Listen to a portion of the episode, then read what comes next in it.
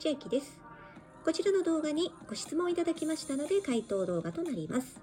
先日アップしました音声配信アプリアンカーに丸投げで9つの音声メディアに同時配信についてアカウント登録の際に名前を入力するのですが本名なのかそれともアンカーで使いたい名前なのかというご質問をいただきましたどちらでもかなと思いますと言いますのもこの名前は後々アカウント設定のところでアンカーの中でお名前を変更することができますので変えることができますし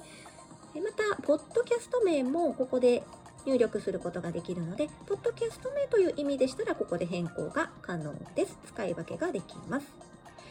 下の説明欄に今回の動画、音声え、音声配信アプリアンカーに丸投げで9つの音声メディアに同時配信は貼っておきますので、よかったら見てみてください。千秋でした。